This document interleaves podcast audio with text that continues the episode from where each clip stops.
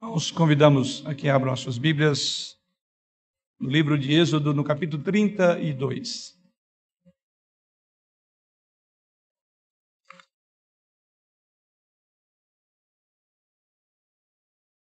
Êxodo, capítulo 32, como foi informado pelo presbítero João, na direção desse ato de adoração a Deus, nós vamos voltar os nossos olhos para esse texto e vamos prosseguir na nossa caminhada no livro de Êxodo e, particularmente, vamos voltar ao capítulo que tivemos a oportunidade de, há duas semanas atrás, meditar sobre ele. Vamos prosseguir nesta instrução. E agora convido que os irmãos, no livro de Êxodo, no capítulo 32, acompanhem comigo a leitura do verso 7 ao verso de número 14, quando assim nos diz o Senhor através da sua palavra. Êxodo, capítulo 32, verso 7 ao verso de número 14. Então disse o Senhor a Moisés: Vai, desce, porque o teu povo que fizeste sair do Egito se corrompeu e depressa se desviou do caminho que lhes havia eu ordenado. Fez para si um bezerro fundido e adorou, e lhe sacrificou e diz: São estes, ó Israel, os teus deuses que te tiraram da terra do Egito. Disse mais o Senhor a Moisés: Tenho visto este povo, e eis que é povo de dura serviço. Agora, pois, deixai-me para que se acenda contra eles o meu furor, e eu os consuma, e de ti farei uma grande nação. Porém, Moisés suplicou ao Senhor seu Deus e disse: Por que se acende, Senhor, a tua ira contra o teu povo, que tiraste da terra do Egito, com grande fortaleza e poderosa mão? Porque hão de dizer os egípcios, com maus intentos os tirou para matá-los nos montes e para consumi-los na face da terra? Torna-te do furor da tua ira e arrepende-te deste mal contra o teu povo. Lembra-te de Abraão, de Isaque e de Israel, teus servos, aos quais por ti mesmo tens jurado e lhes disseste: Multiplicarei a vossa descendência como as estrelas do céu e toda esta terra de que tenho falado, dá-la-ei à vossa descendência, para que a possuam por herança eternamente. Então se arrependeu o Senhor do mal que dissera havia de fazer ao povo. De uma forma bem breve, vou introduzir a mensagem dessa noite, refletindo, ou pelo menos lembrando como é que foi a nossa proposta de estudo de meditação no capítulo 32 do livro de Êxodo. E aqueles que têm acompanhado pelas redes sociais, mesmo aqueles que não ainda fizeram, ou irmãos aqui presentes que não pegaram, eu sugeriria que você ouvisse e pudesse ser conduzido na instrução dos primeiros versos há duas semanas atrás.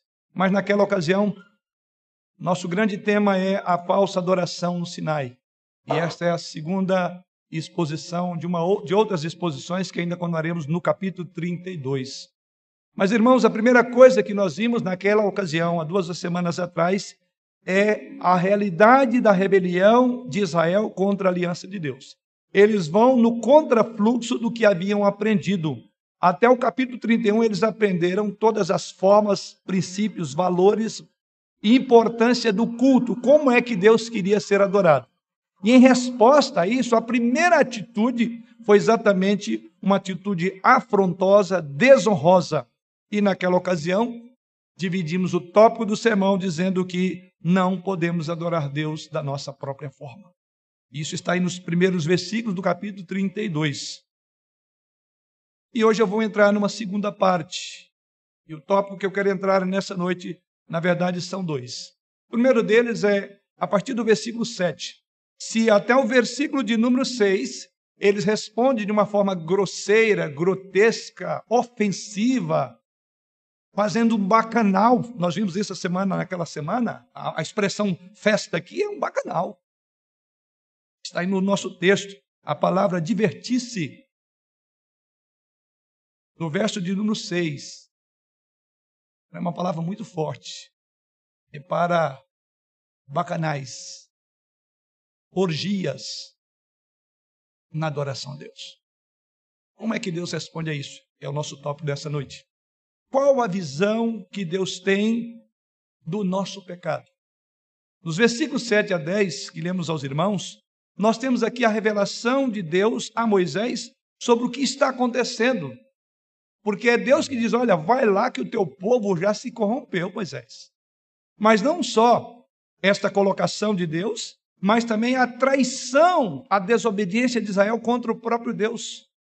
Então nós precisamos ver claramente a visão de Deus sobre o nosso pecado e as consequências devastadoras do pecado antes de realmente entender a necessidade de um mediador, que será a nossa segunda divisão. Então vamos à primeira delas, a visão de Deus sobre o nosso pecado, que depois nos remeterá à visão de um mediador, porque é assim que Moisés passa a agir como mediador nesta aliança. Vamos então orar ao Senhor. Pai, mais uma vez pedimos a tua bênção, a tua direção, a tua, a tua instrução, a tua iluminação sobre as nossas mentes e o preparo dos nossos corações, para que ele seja uma terra fértil, onde possa produzir a cem por um. Assim, ó Deus de amor, conduza os nossos corações à voz do Senhor nesta hora. Tanto aqueles que aqui estão, como aqueles que estão acompanhando-nos em qualquer outro lugar desse país. E também os seus corações sejam cativos em obediência à tua palavra e ouvida a tua voz. Em Jesus é que oramos agradecidos. Amém. Como dissemos, antes de compreender o papel da graça e da misericórdia e do perdão, e ele será refletido exatamente na ação de Moisés, vamos olhar primeiramente como é que Deus olha para aquela cena grotesca que eles levantam um bezerro de ouro, conforme vimos naquela ocasião, e começam a adorá-lo, e dali depois termina num bacanal. Pois bem, o que vemos? Qual é a visão que Deus tem de todo esse cenário? E é assim que nosso versículo, ou texto que lê aos irmãos, começa. Então disse o Senhor, verso 7, a Moisés: Vai, desce, porque o teu povo que fizeste sair do Egito se corrompeu. Vamos aprender algumas coisas de como Deus vê o nosso pecado. No versículo 7, conforme lemos, Deus sabe o que está acontecendo, embora Moisés ainda não sabia, porque é Deus quem desperta Moisés no verso 7, disse o Senhor a Moisés: Vai, Moisés mal sabia, ele estava ali no momento de comunhão com Deus, estava ali no momento em, em, em que recebia as diretrizes para o culto e adoração, assim bem como já havia recebido a, a, a, as tábuas da lei, o decálogo. Agora Deus diz, vai porque está acontecendo alguma coisa. Então vai, Deus diz a Moisés para descer. E ele diz, vai ver com os teus próprios olhos. Essa, essa é a ideia. Vai ver com os teus olhos aquele povo que você tirou do Egito. Então Deus usa uma linguagem da expiação. Onde é que nós encontramos essa linguagem? Você se lembra como os filhos de Israel renegaram a Moisés? Isso estava na semana anterior. Eu terei que fazer sempre esse link, eu estou seguindo o texto. Mas naquela ocasião nós vimos que aquele homem que nos tirou do Egito, é assim que está no versículo de número 1. Eles tratam de Moisés dizendo aquele homem, aquele cara, que nós nem sabemos quem. É assim que eles tratam Moisés. Ele faz um bezerro para nós que aquele homem chamado Moisés, que nos tirou do Egito, vai voltar mais, está lá para cima, nos esqueceu de nós aqui nesse deserto. Agora Deus os rejeita. Agora é Deus que está dizendo, é aquele povo. Não foi ele quem os tirou da terra. É uma linguagem de expiação. Porque veja a expressão do versículo 7. Volte os seus olhos de novo. Ele, então diz o Senhor a Moisés: Vai e desce, porque o teu povo que fizeste sair do Egito se corrompeu. Olha a linguagem forte, contundente, é o teu povo. Mas quem tirou o povo do Egito? Foi Deus. Mas Deus, de uma linguagem irônica, diz: ao mesmo tempo, Deus está chamando a atenção para Moisés. O que, que o povo tinha entendido de Moisés é aquele cara que nos deixou aqui. Mas Deus enfatiza o papel de Moisés, dizendo: é o teu povo você tirou. Ou seja, Deus está aqui mais uma vez dando chancela de que Moisés foi levantado por Deus. E não era o povo que ia definir se era um Moisés qualquer. Ele ainda continuava sendo. Eu diria que nesse sentido Deus valoriza, por assim dizer, o papel de sacerdote de Moisés, de profeta. Não foi ele, Deus, que os tirou do Egito nessa linguagem que Deus usa. Ele diz: Vai, porque o teu povo que fizeste sair do Egito. Então, aqui trata a linguagem de rejeição. É irônico à luz das palavras o que o povo disse para Moisés. Deus enfatiza: sim, foi através de você, Moisés. Mas algo mais que Deus tem a dizer aí. Então, no versículo de número 8, nós continuamos e lemos: E depressa se desviou do caminho que ele eu havia, que lhe havia eu ordenado, fez para si um bezerro fundido e o adorou e lhe sacrificou e disse: São estes, ó Israel, os teus deuses que te tiraram da terra do Egito. Então, observe na sequência, no versículo de, de número 8, Deus aponta especificamente os pecados que eles cometeram, ou é, nomeia, diz, é, chama atenção para o pecado. E a primeira coisa que diz aí no verso de número 8: Este povo afastou dos meus caminhos. Por que, que Deus não diz, olha, com essa atitude esse povo afastou de mim? É curiosa essa expressão. Ela é muito significativa. Deus não diz, olha, vai porque esse povo depressa, depressa se desviou de mim. Não é isso que Deus diz. No verso de número 8, ele diz: desviou do caminho que eu havia ordenado. E nós vamos entender isso daqui a pouco. Por que, que Deus não diz que eles afastaram de Deus, mas afastaram das prescrições dadas por Deus? Isso é muito importante no nosso contexto. Por isso que Deus diz: afastou daquele caminho que eu havia ordenado, ele se afastou do meu caminho. Em outras palavras, o que Deus está dizendo no versículo 8 é que eles se desviaram da maneira como eu disse para fazer. Eles deixaram de fazer, e não foi exatamente o que Deus havia ordenado no Decálogo. Como é que Deus queria ser adorado? Como é que Deus queria ser é, é, cultuado? Está lá nos dois primeiros mandamentos: Não terás outros deuses diante de mim, não farás para ti imagem de escultura. Então Deus diz não que eles tenham afastado de Deus, mas afastado da prescrição. Eles se afastaram do decálogo, eles se afastaram daquilo que eu havia ordenado para ser feito. É muito importante. Em terceiro lugar, o que ainda vemos nesse texto, ele diz: do caminho que eu havia ordenado, versículo de número 8. Ele diz que eles tinham quebrado as diretrizes que Deus havia dado nos dez mandamentos. Então, quando Moisés, e vocês vão entender a reação de Moisés, veja comigo o versículo 19 do mesmo capítulo. Logo que se aproximou do arraial, Viu ele o bezerro e as danças, então, acendendo-se-lhe a ira, arrojou das mãos as tábuas e quebrou-as ao pé do monte. Como é que você analisa essa atitude de Moisés?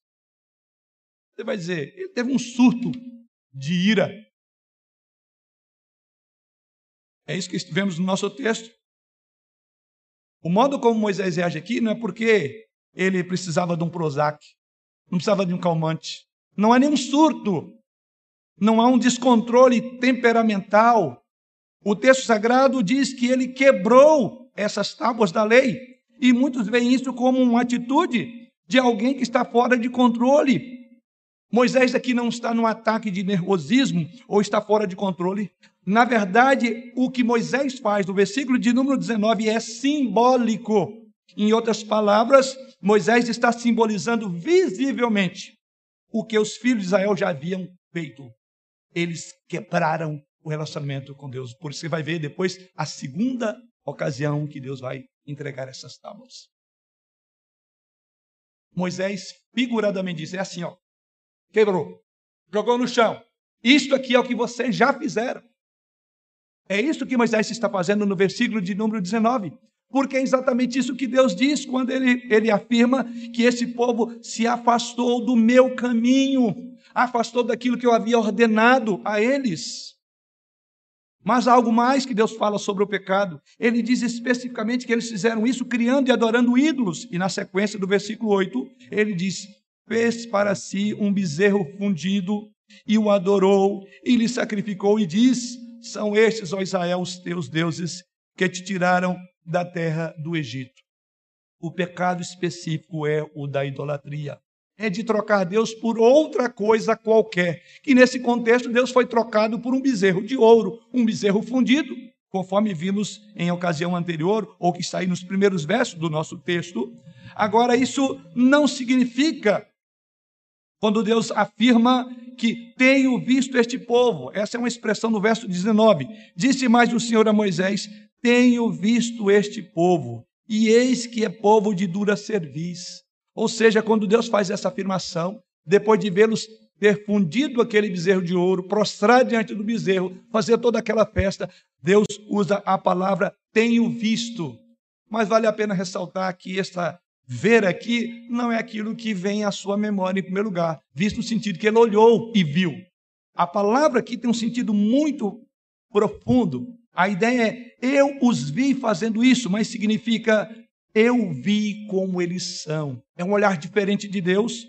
Isso é semelhante a quando Jesus Cristo diz que ele não se dava aos homens porque ele conhecia o que estava no coração deles. É a mesma expressão que Jesus Cristo diz que ele não confiava nas pessoas porque ele lia e conhecia o coração delas. A mesma palavra, embora lá em grego, porque é o Novo Testamento, ela é o equivalente em hebraico quando o texto diz que disse mais o Senhor, tenho visto. O que o texto está nos dizendo é: eu vi essas pessoas, eu sei como são seus corações, eu sei exatamente o que eles estão fazendo.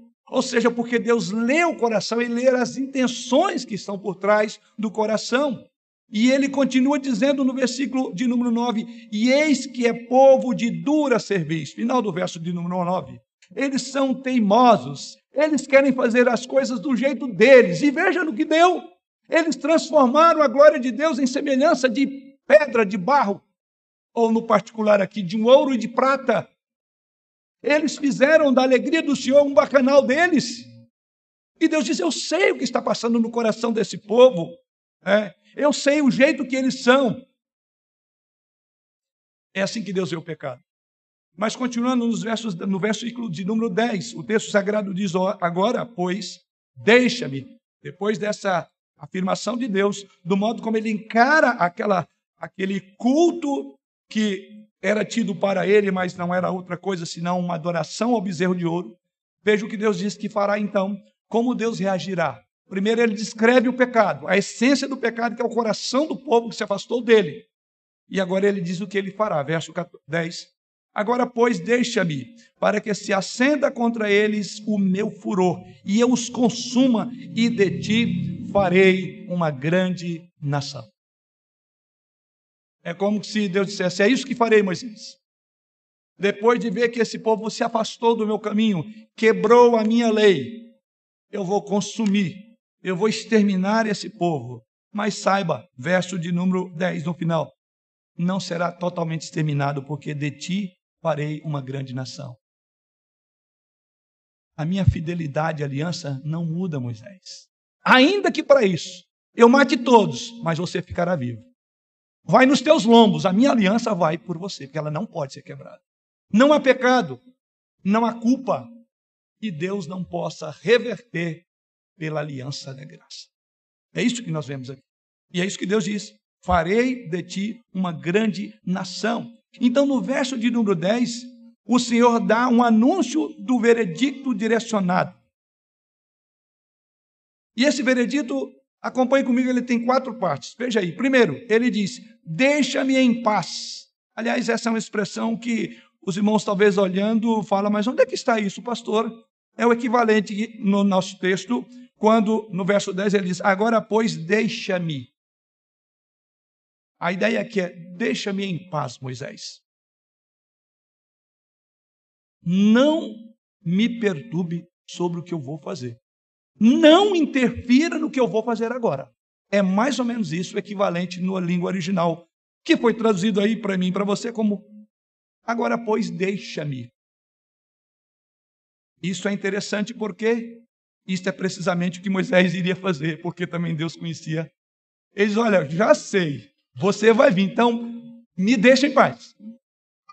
Deixa eu levar a cabo aquilo que eu vou fazer, que eu pretendo fazer. É interessante porque Deus sabia que era exatamente isso que Moisés faria, porque da mesma forma como ele, como ele diz no versículo número de 10, eu vi o povo, ele também via o coração de Moisés. Então antecede diz, já sei, já sei. É mais ou menos isso. Não venha suplicar por esse povo. Você não imagina o que eu vou fazer com esse povo. O mesmo Deus que viu o coração do povo e diz, eu sei o que eles estão fazendo. Deus também diz, eu sei o que você está querendo. Então, por favor, não se aproxime. Não chegue aqui. É ir agora. É isso que eu vou fazer. É isso que está no texto. É interessante. Deus viu o coração de Moisés como um mediador. E nesse coração, o mediador, o coração do mediador crescia. Quem é esse Moisés? É aquele, os irmãos lembram? Ah, senhor, se tem de salvar, vai por outro. Tanta desculpa, lembra? Moisés não tinha um pingo de piedade. Ele não queria saber, o problema é do senhor. Você entende como Deus está trabalhando o povo, mas está trabalhando o coração desse homem, o mediador? E agora está aqui Moisés, o coração dele já começa a interceder, ele começa já a desejar isso. Ele estava moldando o coração de Moisés pela graça. A graça de mediação estava crescendo no coração dele. Então ele sabia que a resposta instintiva de Moisés era vir interceder. Então ele disse: Deixa-me em paz. Essa é a ideia. Então ele diz: Para que se acenda, na sequência do verso, para que se acenda contra eles o meu furor. Deixe-me em paz, para que se acenda o meu furor.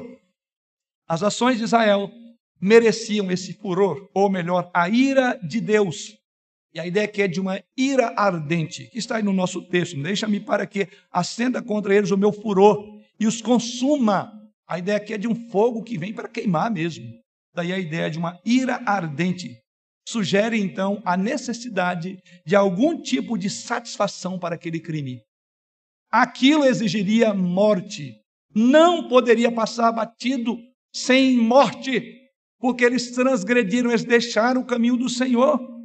Esta passagem falará sobre a intercessão de Moisés mais à frente, como veremos ainda essa noite.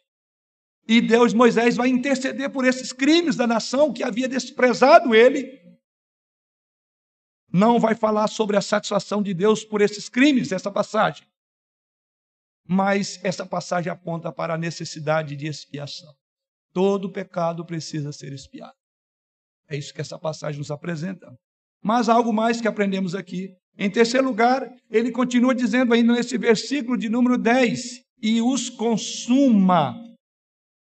Ou uma outra versão diz: e os destrua. A rebelião de Israel ganhou o direito de ser destruído por Deus. Isso teria sido simplesmente justo. E finalmente, ele conclui ainda no verso dizendo: E de ti, verso 10, farei uma grande nação. Em outras palavras, Deus diz a Moisés aquelas promessas, sabe? Que eu dei a Arão, a melhor Abraão, ali em Gênesis, capítulo 12, capítulo 15, capítulo 17, e reiterei essa promessa lá em Gênesis 18 e 21 e em outros lugares eu simplesmente darei essa promessa a você. A minha fidelidade é que assegura a subsistência dessa aliança. E por isso eu vou matar. Talvez Moisés tenha pensado, e agora? Como fica aquela promessa? Deus já responde: E de ti farei uma grande nação. É a mesma expressão que Abraão ouviu. E Abraão ouviu, adiantado em idade e tudo, e Deus cumpriu. E agora seria aqui que Deus quebraria? Não, ele faz essa promessa, mas ao mesmo tempo ele vindica a sua honra, a sua glória que foi ofendida naquele bacanal, chamado de culto. Em outras palavras, o plano de Deus continuará. Israel, por sua desobediência, não pode atrapalhar os planos de Deus, mas poderá perder as bênçãos desse plano.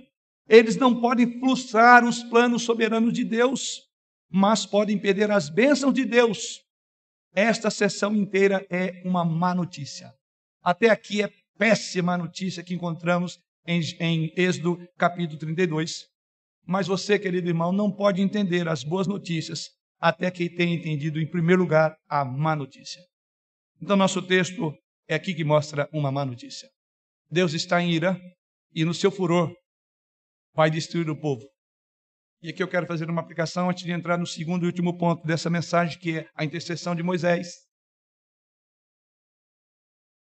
Querido, vendo essa passagem com os teus olhos e com os meus olhos, como estamos olhando essa noite, a violação da aliança que acontece aqui, as consequências cataclismáticas, por assim dizer, seriam absolutamente necessárias. Deus estaria em todo o seu direito se destruísse totalmente a sua nação aqui, nesta forma. Isto aponta para mim e para você, porque o Êxodo é um evangelho do Novo do Antigo Testamento. Porque eu digo isto, entender essa passagem significa que nós merecemos também ser renegados, porque também temos transgredido, temos pecado contra o Senhor, temos quebrado os seus mandamentos. Nós merecemos ser isolados, assim como esse povo. Entender essa passagem nos ajuda a entender o quão grande é a graça é mais profundo, mais amplo e melhor do que eu e você podemos imaginar.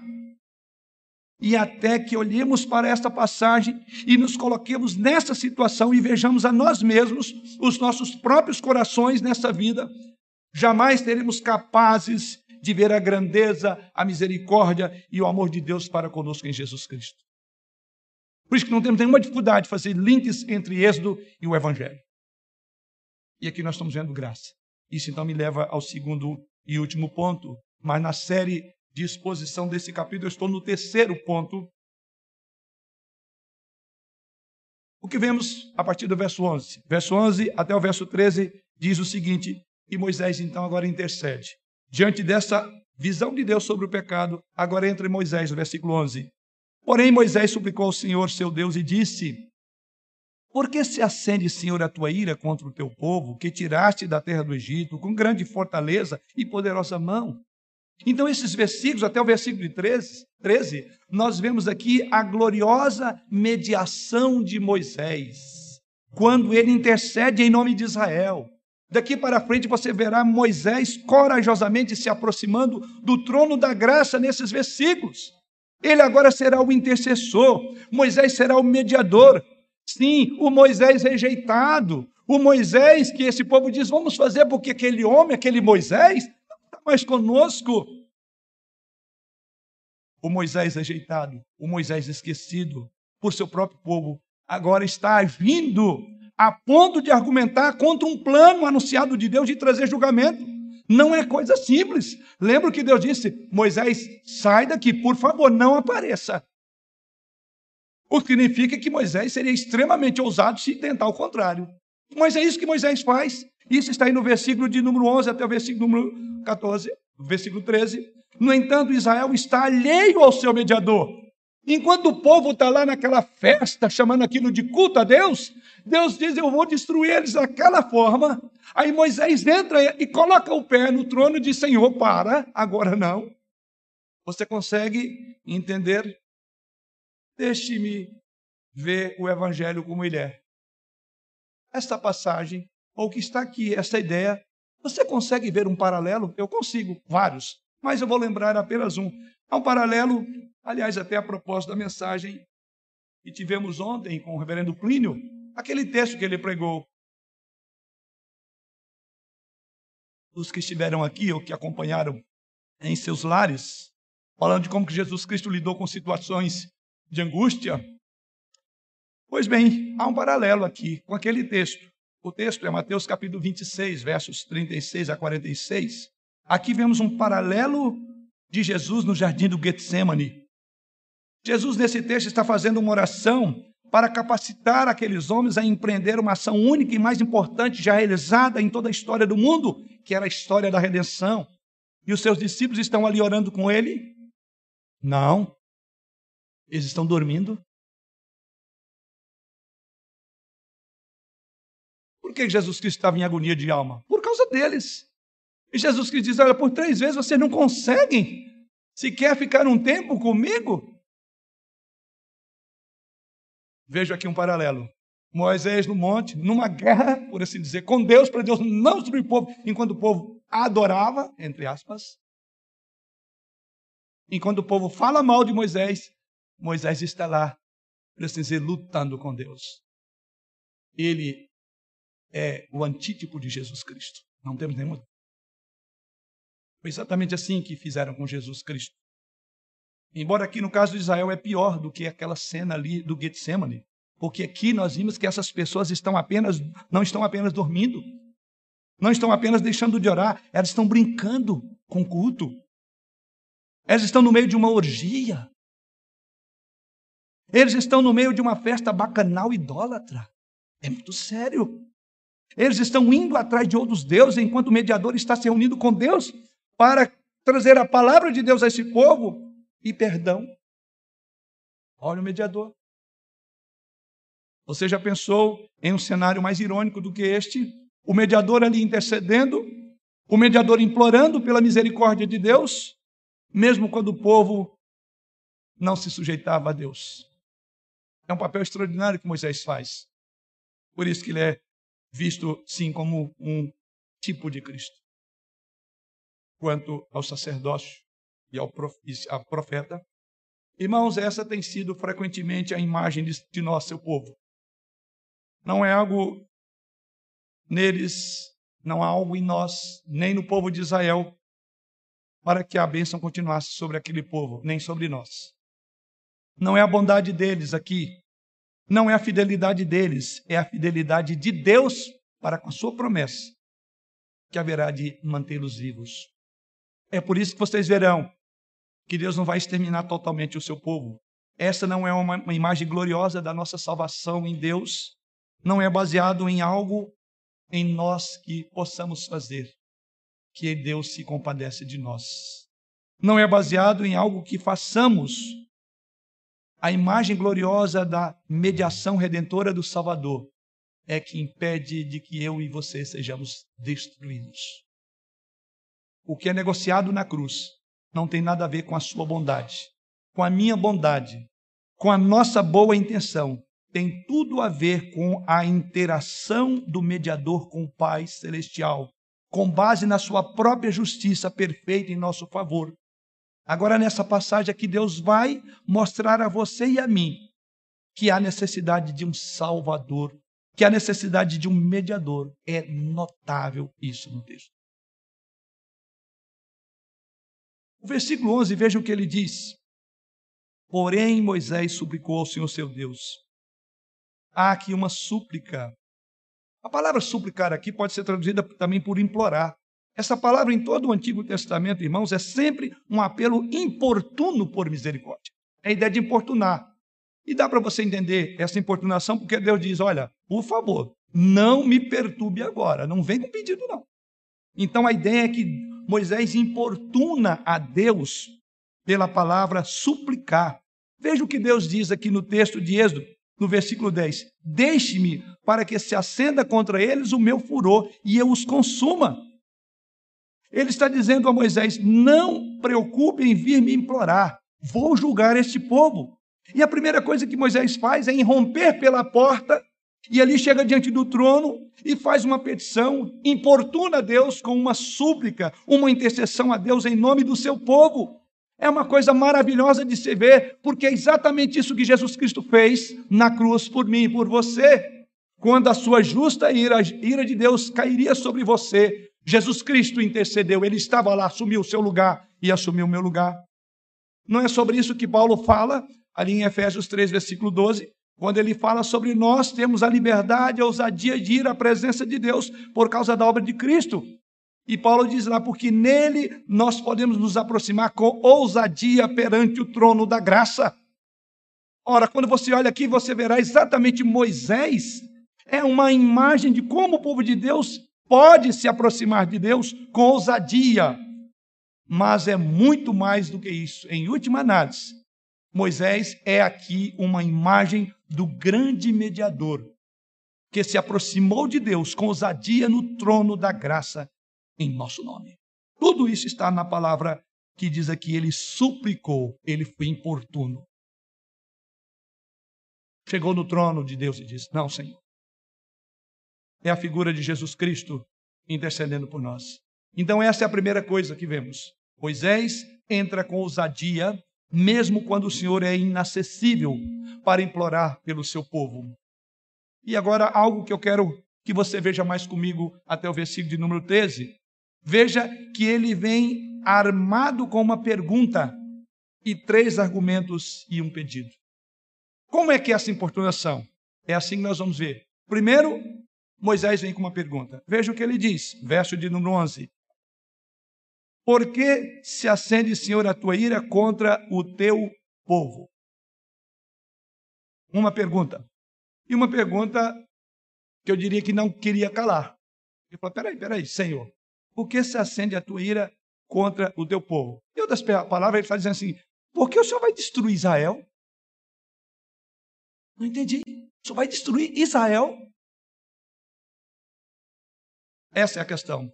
Agora, talvez você pode estar se perguntando, ora, por que Moisés faz essa pergunta? Isso é tolice. É óbvio. Olha o que esse povo fez, Moisés. É perfeitamente óbvio que a ira de Deus vem queimar Israel mesmo. Então você vai entrar com essa pergunta, com ousadia no trono do Senhor? E onde Deus disse que você não devia falar nada com ele? Por que você está perguntando isso, Moisés? A primeira parte da pergunta já é uma resposta.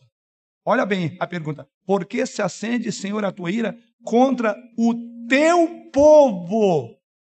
É, na verdade, uma chave para entender a linguagem dessa passagem. Quando ele diz contra o teu povo, ou seja, Moisés não vai ali para dizer, Senhor, não é justo. Ele não fala de justiça. Não é correto, não está certo. O Senhor está equivocado. Não. Qual é o assunto? É o teu povo, Senhor. Moisés não está entrando no mérito da justiça de Deus, que aí ele estaria errado. Aliás, ele seria destruído. Ele diz: Não, não, não, peraí, Senhor. É o teu povo. O Senhor vai destruir um povo que o Senhor fez promessa. Então é curiosa essa oração, esse clamor que temos muito a aprender aqui. E assim o texto sagrado nos diz que ele então chega, e quando Moisés pergunta isso, ele não está perguntando Deus sobre o estado emocional de Deus. O senhor está muito nervoso, o senhor está perdendo a, a, a, o controle, Senhor, não pode fazer isso. Nada disso é dito aqui. Deus não estava moralmente indignado contra a idolatria? Sim, ele estava. Não é isso que Moisés está pedindo, para Deus não ficar indignado com a idolatria, porque o próprio Moisés ficou, ele quebrou as tábuas da lei. Veja, a questão não é sobre o estado emocional de Deus, não é uma questão sobre correção e retidão moral de Deus que está em jogo aqui. Ele está fazendo uma pergunta a Deus. E a pergunta que importunou a Deus é esta, e ela é respondida na segunda parte da pergunta. Olha aí, ele continua dizendo: Por que o Senhor vai destruir o seu povo? No momento em que ele chega à segunda parte da pergunta, esse é o seu primeiro argumento. Como eu falei, tem perguntas e alguns argumentos. Então, o primeiro argumento é: tem sentido, o Senhor vai destruir aquilo que é do Senhor? Fique atento, porque isso nos ensina a orar. Nas aplicações você vai entender isso. Com que base você chega diante do trono da graça? Você vai dizer assim: ó, o senhor não está correto em corrigir porque eu estou em pecado. Você não vai dizer isso. Mas há algo no qual Moisés se apega e que eu e você, quando oramos por perdão de pecados, precisamos entender a estrutura teológica de uma oração confiante, ousada. É isso que Moisés está fazendo. Deus diz: não chega. Moisés chegou. Não fale. Moisés falou. Mas sabiamente, aprendemos aqui com Moisés. Mas veja aqui como eu falei, portanto, a pergunta de Moisés estabelece o seu primeiro argumento. A ideia é você ver o primeiro argumento. Na segunda parte da frase, ele diz: Que tiraste da terra do Egito com grande fortaleza e poderosa mão. Ainda eu estou no versículo número 11, o finalzinho. Ele diz: Primeiro é o teu povo. E é um povo que o Senhor mesmo tirou do Egito com poderosa mão. Aí está o seu primeiro argumento. Qual é o argumento de Moisés para orar, para pedir que Deus perdoe? grave aí em teologia. Isso é chamado de redenção, eleição. Deus escolheu um povo, o povo é de Deus, o povo não pode ser destruído. Deus redimiu este povo. Moisés está argumentando sobre a eleição, Moisés está argumentando sobre a eleição de Deus para com este povo. Ele está dizendo mais ou menos assim: Ó oh, Senhor, o Senhor escolheu ter um relacionamento com Israel. Não foi Israel que escolheu o Senhor, foi o Senhor mesmo que fez isso. O Senhor escolheu tirar Israel do Egito. Israel não decidiu sair do Egito. O que Moisés faz é olhar para o cerne daquele povo. Esse povo não é o que é se não fosse o Senhor. Foi o Senhor que os escolheu. Foi o Senhor que os tirou do Egito. Por que o Senhor ia destruir agora? Essa é a colocação. Oração sábia. Tanto é que Moisés continuou vivo depois dessa oração. E, a, e Deus atendeu à voz de Moisés. O argumento é um apelo à escolha soberana de Deus do seu povo. Este é o argumento da oração. É a escolha soberana. Não é porque o meu pecado não merece isso. Não é porque Deus está exagerando. Nunca pensa nisso. Mas é porque há uma escolha soberana. Porque somos filhos de Deus. Temos a ousadia para chegar a Ele e dizer: Senhor, perdoa-me, porque eu sou teu. Eu sou teu povo. Eu sou tua herança, eu sou a tua possessão. Ele escolheu Israel para ser seu. Ele fez a escolha de salvar Israel. E Moisés está apelando ao argumento que Deus tão bem ensinou a ele. É curioso, foi isso que Deus tinha ensinado Moisés. Moisés, quando vocacionou, não, não vou. Então Deus diz: Eu tenho um plano, porque esse povo é meu, Moisés. Você não entendeu ainda. Você vê como que o tempo passa e Moisés aprende. Agora Moisés diz: Senhor, eu entendi. Então, eu vou voltar para o seu argumento que o Senhor usou comigo. O Senhor não tirou? Agora o Senhor vai destruir esse povo. Mas vamos prosseguir no versículo 12. Ele diz: Por que hão de dizer os egípcios, com maus intentos tirou para matá-los nos montes e para consumi-los da face da terra?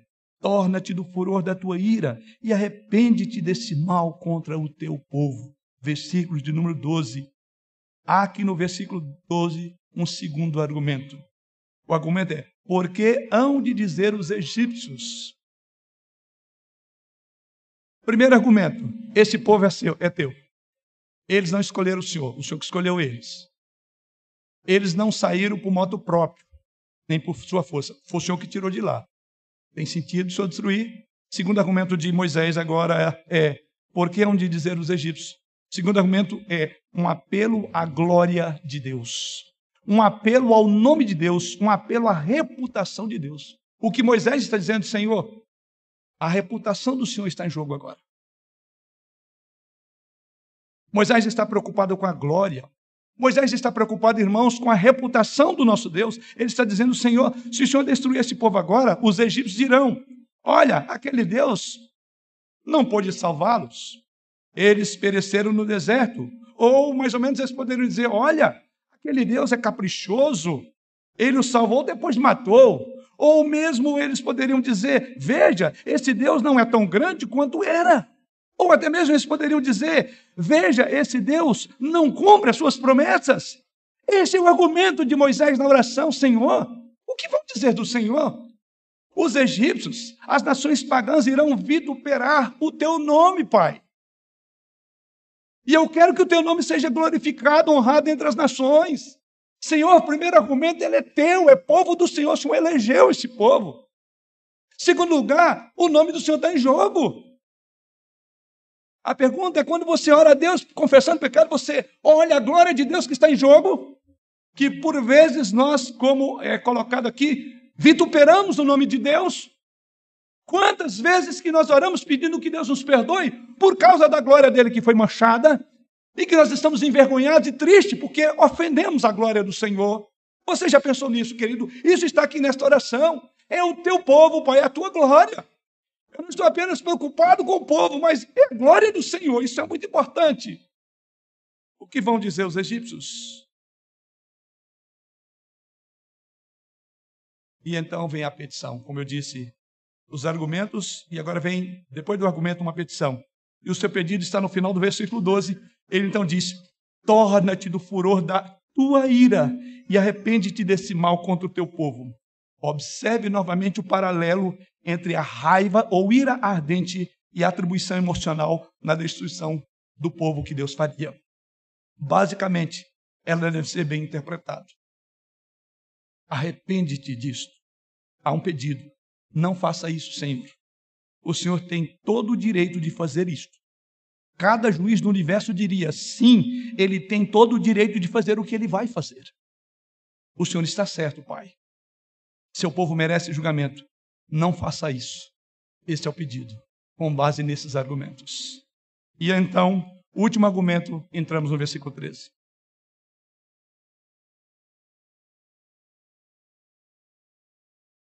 Lembra-te de Abraão, de Isaac e de Jacó. Terceiro argumento. É teu povo, é a tua reputação e algo mais em jogo, Pai. Senhor, lembra-te de Abraão, de Isaac e de Israel. Isso parece conhecido para você e para mim. Talvez você que esteja acompanhando essa exposição no livro de Êxodo deve ser conhecido. Se você não se lembra, você lembra aquela frase lá em Êxodo, capítulo 2, versículo 24? Muito tempo atrás, aquela exposição, Êxodo, capítulo 2, versículo 24. Você lembra o que está acontecendo ali? Deixa eu refrescar a tua memória. O que acontece é que o povo de Deus estava sendo oprimido no Egito por açoites, pelas asperezas dos seus opressores, e os seus gritos subiram aos céus. Irmão, lembram daquela expressão? E o Senhor viu, o Senhor viu, e o Senhor agiu. E lá diz o texto: ouvindo Deus o seu gemido, lembrou-se da sua aliança com Abraão, com Isaac e com Jacó. Lembrou-se Então há um paralelo do que está lá com o que Moisés está dizendo no versículo 13: Lembra-te. Moisés foi um bom aluno, ele aprendeu rápido. O senhor me ensinou, agora o senhor lembra? O senhor que me disse. Você entende o que é um homem com uma relação profunda com Deus? Ele fala a fala de Deus. Homens assim são ousados. Eles são capazes de pôr o pé na porta quando ela está se fechando. Eles são capazes de chegar no trono quando o trono não está estendido um bastão, mas uma espada, porque ele sabe, ele pensa os pensamentos de Deus. É este homem aqui, queridos, quando intercede por este povo. Ouvindo Deus os seus gemidos, diz o texto, lembrou da aliança com Abraão, Isaac e Jacó. E agora aqui está Moisés dizendo: Senhor, o senhor lembra de Abraão, de Isaac e Jacó. Foi por isso que tirou esse povo do Egito em primeiro lugar. Lembre-se disso novamente. Lembra-te, Senhor. O que ele está fazendo? Ele está pleiteando a aliança. É a base da nossa relação, é a aliança. Estamos conhecidos como o povo da aliança. E na nossa teologia, que difere, até eu diria, de uma visão reformada ampla, um aspecto de uma visão reformada mais trabalhada chama aliança. É isso que nós estamos vendo aqui. Ele está implorando pela promessa. Lembra-te de Abraão, o servo. Agora, várias coisas que nós precisamos observar nessa oração, e aqui estou caminhando para a minha conclusão. Primeiro, o que podemos observar na oração de Moisés? Em primeiro lugar, observe como Moisés reflete e volta para Deus a mesma linguagem que Deus usou para com ele. Então já aprendemos a orar. Por isso que quando nós oramos, nós oramos Bíblia. É, a Bíblia está na sua cabeça, no seu coração e nos seus lábios. É a melhor oração. Oração que não erramos. Se você não conhece Bíblia, você terá dificuldade de orar. Se você não conhece Deus, você não sabe como é que você tem linguagem para ele entender. Você vê isso aqui, é a primeira coisa que nós podemos aplicar. Moisés reflete de volta para Deus a mesma linguagem que Deus usou para com ele. Ele fala de aliança, fala de um povo que Deus libertou, fala da glória de Deus. Ou seja, ele está falando a linguagem de Deus. Essa oração, Deus ouve, não há dúvida. Onde está esse Moisés, o homem que nos tirou do Egito? Não foi essa a pergunta? E agora Deus, Moisés diz: Lembra-te do povo que o Senhor tirou. Ou seja, ele pega a própria linguagem de Deus e devolve para Deus. E quando Deus diz: Vou permitir que em minha ira se queime e destrua esse povo. E veja o que Moisés diz: retire a sua ira ardente deles, não destrua. Ele pega a palavra de Deus para o próprio Deus. Em segundo lugar, o que aprendemos nessa oração desse intercessor? Em segundo lugar, observe que essa oração apela à consciência da própria natureza de Deus e é baseada na confiabilidade da autorrevelação de Deus na vontade revelada. Vou repetir. Observe em segundo lugar o que aprendemos: que esta oração apela para a consciência da própria natureza de Deus. A oração se baseia em quem Deus é e nem e não em quem você é. A oração está baseada na confiabilidade da autorrevelação de Deus e não nas tuas explicações porque você pecou. Mas porque Deus é confiável que nós oramos e que nós suplicamos perdão. Não pense que Deus é caprichoso aqui, que Deus está zangado com Moisés e tendo que discutir. Não. Moisés fala com Deus porque Deus é confiável. Todas as orações de Moisés dependem de Deus ser confiável. Sabe por que Moisés continuou indo para o rumo de Deus quando Deus disse, falou, saia daqui, eu não quero te ouvir? Porque Moisés não estava confiado nele, ele confiava no Deus que ele servia. E ele foi ousado para suplicar por este povo que merecia imediatamente a morte. Ele foi consistente, ele sabia que Deus era consistente em suas promessas. O propósito, se você olhar para a linguagem do arrependimento no versículo 12, não é mudar a Deus, mas é compreender a ação de Deus no meio daquela circunstância. Cada vez que essa linguagem é usada no Antigo Testamento, ela está querendo dizer isso que você pode confiar em Deus, como ele reagirá com as pessoas com base nas promessas que ele fez. E Deus e Moisés entendeu. Com base na promessa, Deus não vai destruir esse povo, não vai aniquilar, porque tem uma promessa. Veja que ele não olha para o pecado do povo, que merecia sim, mas ele olha para o Deus que fez a promessa. Você, quando ora, pensa nisso. Em terceiro lugar, o que aprendemos nessa oração? Observe que essa oração serve para destacar o papel vital do mediador em pé na brecha, mas também como uma provisão de Deus para nós, seu povo. É o papel importante do mediador. E por isso que Jesus é o mediador entre nós e o nosso Deus. Não imagine que Moisés está convencendo Deus a ser misericordioso, não. Moisés chega a Deus porque Deus é misericordioso. Ele conhece a misericórdia. Deus vocacionou Moisés. Deus ensinou Moisés tudo o que ele sabe. Quando Moisés ainda não era compassivo, Deus já era compassivo. Moisés então aprendeu a sua compaixão de Deus. E por entender que Deus era compassivo, ele se chega a Deus com ousadia. Quando você peca, você consegue entender a compaixão de Deus por você.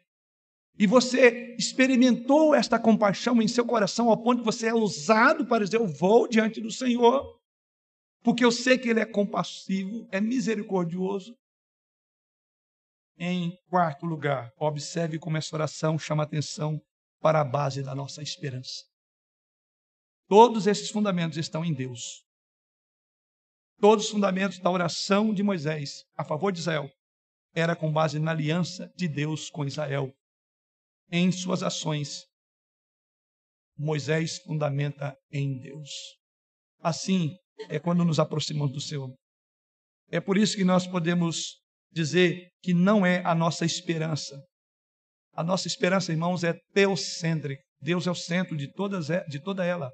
É a eleição de Deus, é a honra de Deus, é a glória de Deus, é a aliança de Deus, é a promessa de Deus que Moisés foi levado a continuar suplicando. Essa é a nossa esperança. Não é linda? Não é maravilhosa a nossa esperança?